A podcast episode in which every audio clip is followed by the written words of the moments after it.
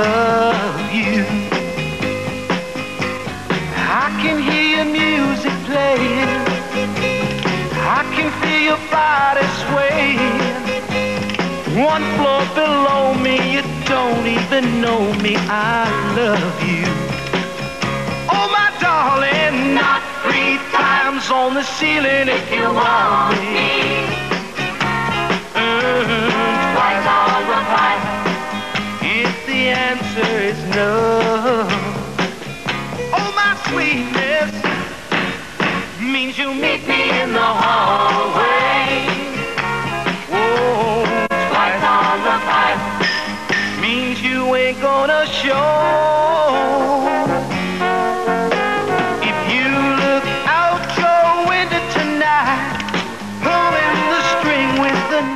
tal? Muy buenas tardes. Bienvenidos a Círculo de Espera con Tony Orlando en Down, Knock Three Times. Arrancamos la edición de este miércoles. ¿Miércoles?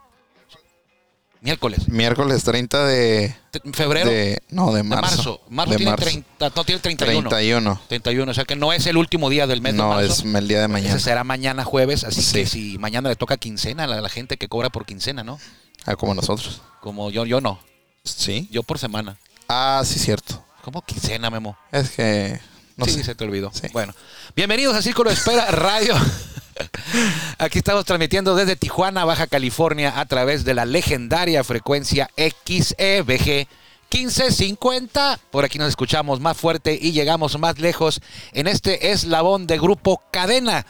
También nos puede encontrar si usted así lo prefiere o si no se le complica escucharnos eh, en vivo en la radio a las cuatro y media. Lo puede hacer a través de Spotify en nuestro podcast Círculo de Espera Radio. Es este mismo espacio empacado eh, como podcast eh, para que usted lo pueda disfrutar a cualquier hora y en cualquier lugar. Por la radio llegamos a Tijuana, Ensenada, Rosarito, Tecate, San Diego, National City, hasta La Rumorosa. Cuando no cae nieve. Cuando cae nieve, quién sabe. Pero no, no es cierto, también llegamos cuando cae nieve. Hoy le vamos a tener varias entrevistas que producción ya tiene aquí listas, no es cierto, no tiene ninguna entrevista lista producción. Tengo mi, pa- participación. la participación de Guillermo Zulá, que está de pie. No sé por qué está de pie. Acá hay una silla, no se quiere sentar. Está muy lejos. Pero bueno, vamos con la mejor voz de un estado. Vamos a hablar de Tyler Alexander, que ayer llegó a Tijuana. Platicamos con Vidal Nuño. Y lo que le prometí ayer, que me preguntaron el fin de semana, que, que cuáles mexicanos que estuvieron en grandes ligas lograron conectar de hit en su primer turno oficial al bat en grandes ligas. Le vamos a hacer el repaso rapidito. Así que vámonos, vámonos que ya nos vieron, vámonos que están cenando, pásale que están cenando, como dicen por ahí. Vamos con la mejor voz de un estadio de béisbol en México, es la de Jorge Niebla, el Caifán. Él es el encargado todos los días de abrir la puerta de este espacio. Bienvenidos.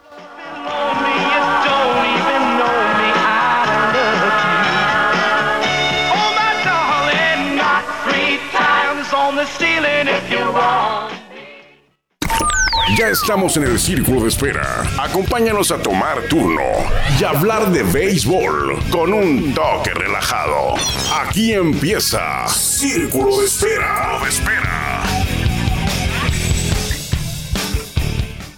Ahí usted disculpe aquí, se cortó poquito, pero ya estamos de regreso. Muchas gracias a Jorge Niebla, el Caifán, pero principalmente muchas gracias a usted por permitirnos a nosotros que lo acompañemos en esta tarde de miércoles 30 de marzo a hablar de béisbol. Ayer los Toros de Tijuana entrenaron en la noche, a las, bueno, a las 5 de la tarde y terminaron por ahí, terminaron tarde, ¿eh? se aventaron como más de tres horas entrenando.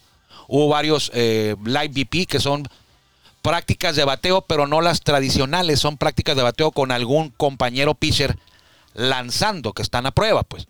Los coaches de eh, picheo tienen bajo observación al lanzador que se sube la lomita, como si fuera un juego, y los bateadores también los están observando los coach, el coach de bateo y el manejador, eh, que están tomando una práctica de bateo contra un pitcher real. El pitcher no quiere que le hagas contacto y el bateador quiere hacer contacto. Entonces, eso es lo que se llama live BP. Y en las novedades no le tocó. Live BP hizo Tyson Pérez, Jorge Pérez, Nick Struck, Tanner Anderson. Usted va a conocer a Tanner Anderson porque tiene una mecánica muy peculiar. Levanta mucho la pierna. La levanta mucho cuando va a, va a lanzar, cuando va para home. Él es Tanner Anderson, cuando usted lo vea por aquí, jugó con Piratas de Pittsburgh en grandes ligas. Y llegó Tyler Alexander, a él no le tocó estar en la, en la, en la IVP, fue su primer día de práctica. Eh, me pone nervioso, Guillermo, siéntate. Por favor. Hablando de la mecánica, Ayer, ayer que estaba este, descansando, eh, nuestro amigo Diego Pérez fue el que me dijo, oye, había un pitcher ahí como con una mecánica muy rara. No bajaba la bola de 90. Sí, ¿Es cierto? no, pero no, no rara, es, es, es Bueno. peculiar. Levanta mucho el pie, hace como lo levantan de forma recta, muy alto. Entonces, usted lo va a conocer cuando lo, lo vea en el estadio. Digo, si es que se queda con los toros, estamos en pretemporada. Sí. Pero, pero se ha visto bien, Tanner Anderson. Entonces, el que llegó ayer es Tyler Alexander, la tercera vez que lo digo. Eh, primer día de práctica. Y eh, vamos a hablar de Tyler Alexander. Usted se acuerda, y si no se acuerda, aquí estoy yo para recordárselo. Eh, está prendido. Sí, está prendido. ¿Seguro? Sí, está prendido. Eh, si usted no se acuerda, estaré yo aquí para recordar si se lo voy a recordar. En la serie del Caribe, que acaba de pasar, la más reciente, que fue la de 2022, de la temporada 2021-2022 de la serie del Caribe, Tyler Alexander eh, lanzaba con República Dominicana. Y a República Dominicana le tocó, le tocó enfrentarse a México en la semifinal. Resulta que ese día, buscando el boleto a la final, República Dominicana estaba ganando dos carreras por cero en la novena entrada y Tyler Alexander estaba a tres out de convertirse en el primer lanzador en conseguir un juego perfecto. Ya le había lanzado ocho entradas perfectas a México. Es decir, no le habían dado hit, no había regalado base, no había golpeado a nadie, sus compañeros no habían hecho ningún error, no había habido interferencia del catcher, todo perfecto. En estricto orden, llevaba 24 bateadores, 24 outs. Nadie le había pisado la primera. Le faltaban tres outs.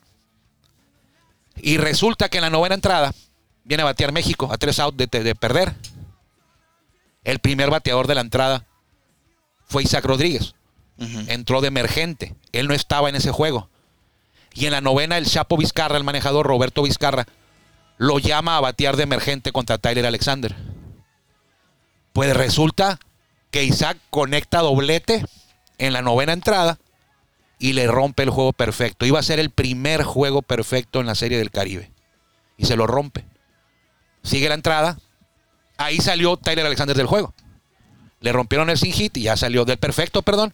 Salió del juego, vino el relevo y Toro se acercó 2-1. Al final así quedó el juego. Dos carreras por uno.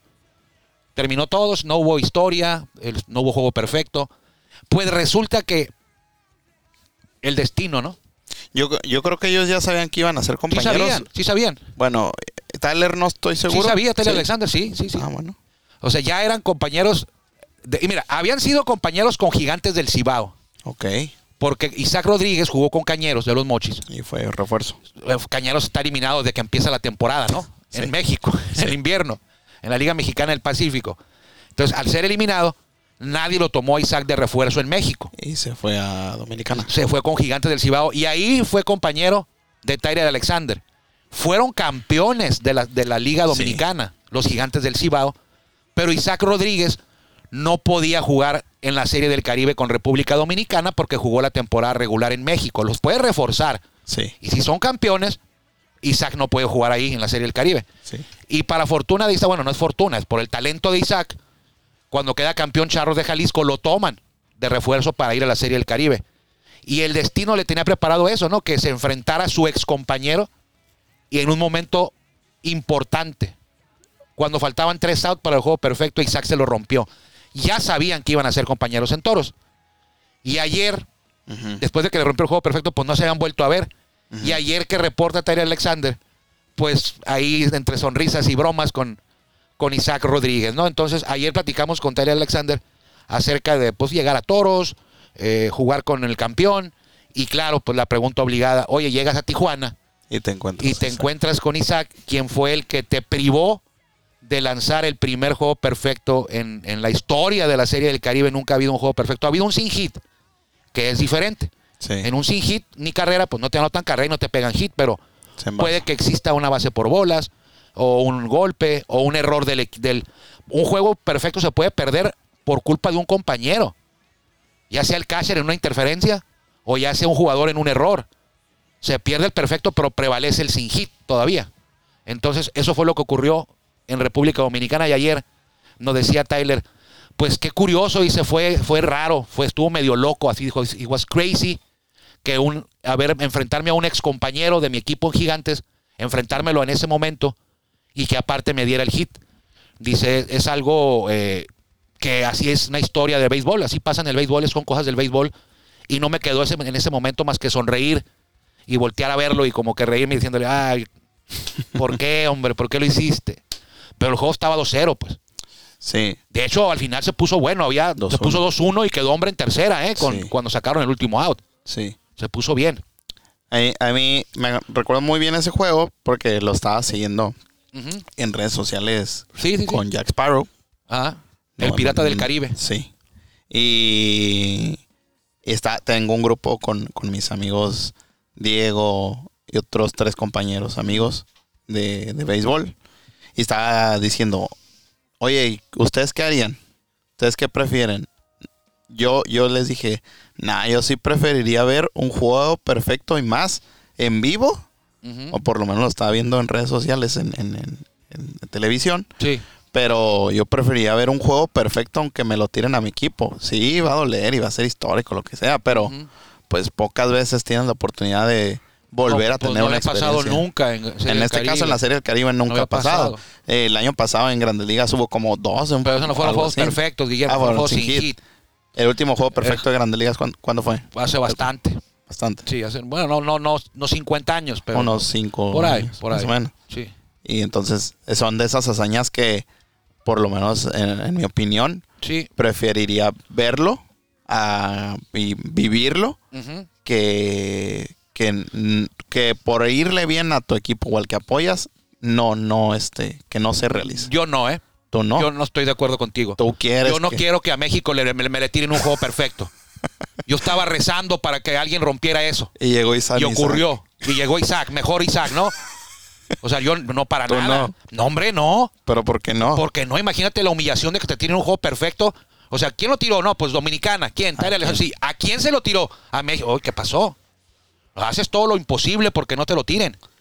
Como, como, como, como país. Ajá. O sea, es como tú eres mexicano, ¿no? Sí. ¿Te, te iba a dar gusto que un- la República Dominicana le tiró un juego perfecto a México? Pues. Acabas de decir que sí. Sí, sí. Sí te iba a dar gusto. Sí, me hubiera dado gusto verlo. Sí, bueno, contra México. No pasa nada. No, sí pasa. Pues para mí Que no. se lo tire quien quiera. Pero al que equipo que tú le vas, no. Es como por Cuando el ejemplo. año pasado Bravo le tiró un juego perfecto, cachorros, un juego sin hit a los Dodgers. Ajá. O sea, a mí no me cayó muy bien eso, Bueno. ¿no? Eh, Oh. Los cachorros de Chicago le tiraron un juego sin hit combinado. A los del fueron varios pitchers. Sí. Y para acabarle de molar, uno de los relevos se apidaba Shafin. O sea, te tiraron un juego perfecto los cachorros. ¿Y Chafín. quiénes eran? No, pues este, este, este, este. Y el relevo, el último fue Shafin. O sea, un, pitcher Shafin te tiró un juego perfecto. Digo, sin hit. Entonces, no, yo no, yo no, yo en serio estaba deseando que se rompiera eso. Y más porque iba el juego 1-0 primero. Sí, En la estábamos. octava el- entrada el- se puso 2-0. Oye, y el juego siempre estuvo como. Aunque no, no conectaban hits, lo- la parte del selectivo mexicano, se veía que sí podían. O Sí, sea, sí, podían claro. darle. Sí, bueno, no podían darle, pues no le habían hecho nada. No, pero ¿cuántos, como Ni cuántos siquiera, ponches ni siquiera Como- una base le tomaron. Como 12 o 14 Hasta que, no, no tantos. Hasta que llegó Isaac y le dio el doblete, luego vino Víctor Mendoza, le dio sencillo, anotó Isaac. Ajá. Y ahí se fue más o menos, se puso a peso el kilo, ¿eh? En la novena entrada. Y ayer con Isaac le preguntaba y dice, no hombre, estuvimos a nada de habérselos empatado. o sea, nosotros creímos que se los íbamos a empatar. Creo que el último out fue el Pony Quiroz. Creo que sí. Sí, fue el Pony Quiroz el último out. Sí. Y al día siguiente llegó Colombia y le pegó una tranquila a, la, a Dominicana, ¿no? Dominicana ya decía, ya le ganamos a México, vamos Ya. contra mañana contra Colombia, ah, ya ganamos. Eran Igual. local- lo- locales. Llegó Colombia y le silenció el estadio Quisqueya. En- en una o dos Juan entradas, ¿no? Marichal. Sí, en las primeras dos, tres entradas llevan como 5-0. Sí. Y ya, adiós. Adiós, Nicanor, vámonos. A tomar café. A tomar agua. Café colombiano. Café colombianos, que, que quedó campeón como Colombia. Entonces, ayer hasta, revise ahí en Toro de Tijuana, en, la- en el portal de Toro de Tijuana o en, la- en el Facebook de Toros, anda por ahí una nota con la foto ayer de, de- de Isaac y Tyler Alexander, a, a buenos amigos. De hecho, yo le decía, porque hicimos la entrevista con Tyler Alexander en video para televisión, y yo le decía, le decíamos a Isaac, oye Isaac, cuando veas que lo estemos entrevistando, llega, te voy a hacer una seña y llegas tú por atrás y en ese momento le voy a hacer la pregunta de, de, de ti, de, de cuando le rompiste. Primero le pregunté de estar con toros, del equipo campeón, a quién conocía. Y, y Isaac dijo, sí, pero luego regresó y dijo, ¿saben qué? No, dice, sí, sí, sí es mi amigo, pero, pero pues no sé No qué- tanto. tan, así Sí, como sí, para llegar. y- No se llevan tanto. o sea, no para llegar así como con carrilla y... Sí, sí. O sea, pero sí se tomaron la foto y como si nada, ¿no? Y también Tyler dijo, no, no pasa nada, dice, "Es un- fue un juego de béisbol y yo, él intentó, él, él hizo lo que tenía que hacer y yo también. Sí, él hizo lo suyo. Él quería pegarme el hit, yo quería eh, dominarlo o poncharlo, entonces ahí quedó. Pero es curioso, ¿no? Las vueltas que da el béisbol. Ayer hablábamos de lo de Fernando Rodney, de que de- desde pretemporada dijo, guárdame estos tenis, los voy a usar el día que quedemos campeones este año. Y así fue. Entonces, a veces pasan, a veces no. Pero esa es una anécdota que pues no se van a olvidar nunca, ¿no? Ni Tyler Alexander ni, ni Isaac Rodríguez se van a olvidar de lo que ocurrió. Ese fue un 2 de febrero del 2022, este año, ahí en el Estadio Quisqueya, Juan Marichal. Y ahí andaba Diego Pérez, el fotógrafo de Toro de Tijuana y el fotógrafo de Charros de Jalisco. Él fue a la, a la Serie del Caribe porque él trabaja con Charros y Charros fue el campeón de México y fue a representar allá a Dominicana, a México. Y le tocó el privilegio de llevar una pelota a Diego y una pluma. Se encontró a Juan Marichal, no más. ¿Me puede firmar la pelota? Sí, cómo no, y se la firmaron y pues ahí quedó. Grabado también para Diego que tiene, no sabe ni lo que tiene Diego, ¿eh? No sabe ni la pelota que tiene ahí. ahí. No. Pero bueno, no, no, Juan Marichal fue, es un histórico, Salón de la Fama, eh, beisbolista dominicano. la- también levantaba el pie. Está diciendo nuestro amigo. Nuestro amigo Diego Pérez aquí La está. mecánica. Sí, la mecánica. No, no- nunca había escuchado Diego el nombre de Juan Marichal hasta ese día. Nomás yo lo vio en el estadio. Sí, vio que mucha gente se le acercaba para, dijo, pues que me firme, ¿no? Tiene un estadio. Él luego averiguó, sí. Dijo, algo ha de haber hecho este señor. Juan Marichal, y el estadio se llama Juan Marichal. Algo ha de haber hecho este señor. se le acercaba más gente a Juan Marichal que a Fernando Tatís Jr. Yo creo que sí. Yo creo que sí. Yo también, ¿eh? Si hubieran estado los dos y me hubieran dicho, a ver, ¿a quién le quieres pedir autógrafo? Le digo, ¿no se puede a los dos? No, nomás a uno. Ah, bueno, Juan Marichal. Sí. Porque a Tatís a lo mejor me lo puedo encontrar más seguido. Después. O después, más seguido. Juan Marichal ya, ya tiene bastantes años, pero no le quita el, lo que hizo. ¿eh? Ahorita la carrera más importante de Tatís y Marichal, pues es la de Marichal. Quizá en unos años más hablaremos de Tatís como un, un excepcional Sí, no se de le la sigue pelota. lesionando. Así es. Entonces, hoy los toros no entrenaron en la noche, entrenaron temprano. Van a estar entrenando mañana todavía, que es jueves. El viernes tienen un entrenamiento, pero es juego interescuadras. El sábado también. Y el domingo van a viajar a la Ciudad de México para arrancar el torneo Interliga el próximo martes, o sea, este martes que viene. El primer juego es contra Diablos Rojos del México en el Estadio Alfredo Harpelú, la capital de nuestro país. Y el- está programado para las 5 de la tarde, horario de Tijuana. Es decir, cuando terminemos el programa, si Dios quiere, el martes, después vendrá el juego. No por aquí, pero lo puede usted seguir en las plataformas de toros de Tijuana. Eh, a partir del martes van a jugar martes, y luego creo que el miércoles juegan en Puebla. Van a estar ahí entre, entre Ciudad de México y Puebla, son por ahí de 12 juegos, regresan para acá a Tijuana el 18. El 19 tienen el último juego de pretemporada en Ensenada. Creo que es contra Diablos Rojos del México, el 19 en Ensenada. 20 descansan y el 21, pues la ceremonia inaugural. Ojo, ya ayer, el, el día de. Bueno, esta semana comenzaron los la venta de los, de los- boletos, boletos para la, serie la inaugural. serie inaugural. Eh, yo compré unos cuantos el lunes y el martes. Sí, Y dijeron, aprovecha porque el día de mañana, o sea, el Hoy. día de hoy, se van a acabar y el jueves ya no va a haber boletos. es lo más probable que hoy se acaben. Estar abiertas las taquillas hasta las 6, están abiertas las taquillas en el estadio. Es para venta al público en general. También puede adquirir sus boletos en las estaciones eh, de servicio Chevron, que es patrocinador de Toro de Tijuana. Ahí también venden boletos. Y en línea. para la- y en línea también, boleto móvil. En línea también en Puede boleto encontrar móvil. boletos, pero sí es cierto, ¿eh? Si usted lo va a hacer mañana, ojalá tenga mucha suerte. Pero los boletos de la serie inaugural no duran mucho. No, ya estaban por terminar Ya- hace rato que pasé por las Sí. taquillas. Decía, solo tengo laterales. Ya nomás había laterales en la ta- hace una, una media hora, una hora. Sí. Entonces, este, va a ser una fiesta, va a estar por ahí Cumbia Kings, va a estar mi banda el mexicano. La inauguración es el 21 contra Diablos Rojos del México, jueves. Es el único juego del día eh, de la Liga Mexicana de Béisbol. Al día siguiente, que es viernes 22, arranca ah, para todos los demás equipos. Toros, como es el campeón, inicia solo, jugando contra Diablos Rojos del México. Jueves, viernes y sábado es la primera serie, la serie inaugural. Y de ahí los toros van a tener su primera gira. Van a estar en Aguascalientes y en Guadalajara Guadalajara. eh, lo que es de martes a domingo para luego regresar a Tijuana a estar toda la semana completita en la misión bicampeonato. Buscan ganar el título en años consecutivos, algo que no ocurre desde el 2009-2010, cuando lo hizo Zaraperos. Hoy Toros tienen la oportunidad. La tuvo también en 2018 porque era campeón vigente, de, defensor Sultanes. en el 18. Toros en el canal del 2017 fueron el campeón defensor en el 2018. Ah, sí, cierto. Y, pero perdieron en ese, en esa- en ese año que se dividió la, se dividió la, el ciclo deportivo se dividió en dos temporadas. 2018 primavera, 2018 otoño, algo así le, le- le Ah, pusieron, ¿no? Punto uno, punto dos. Punto uno, punto dos, y Toros no pudo refrendar el título en aquella ocasión. Fue eliminado en la serie de campeonato por Sultanes de Monterrey. Me acuerdo que el Guti no se enterró. Y ahora el Guti está del otro lado. Está con yo, nosotros. me, yo me acuerdo también muy bien de esa serie con Daniel Moscos. Mariel Moscos, el Daniel. Guti y el No, Guti y Félix Pérez nos enterraron. Y aquí andan. Y aquí andan los dos. Oye, yo me acuerdo bien porque la estaba grabando ahí en Monterrey y pegó su cuadrangular este Frederick Cepeda Ajá. y fue cuando nos fuimos arriba como por una carrera, creo que la de él fue home, Sí. o sea, home run solo. Y llegó llegaron Guti y yo, yo grité, grité, "Vamos." Pues, la verdad lo grabé, estaba- tenía el audio activo.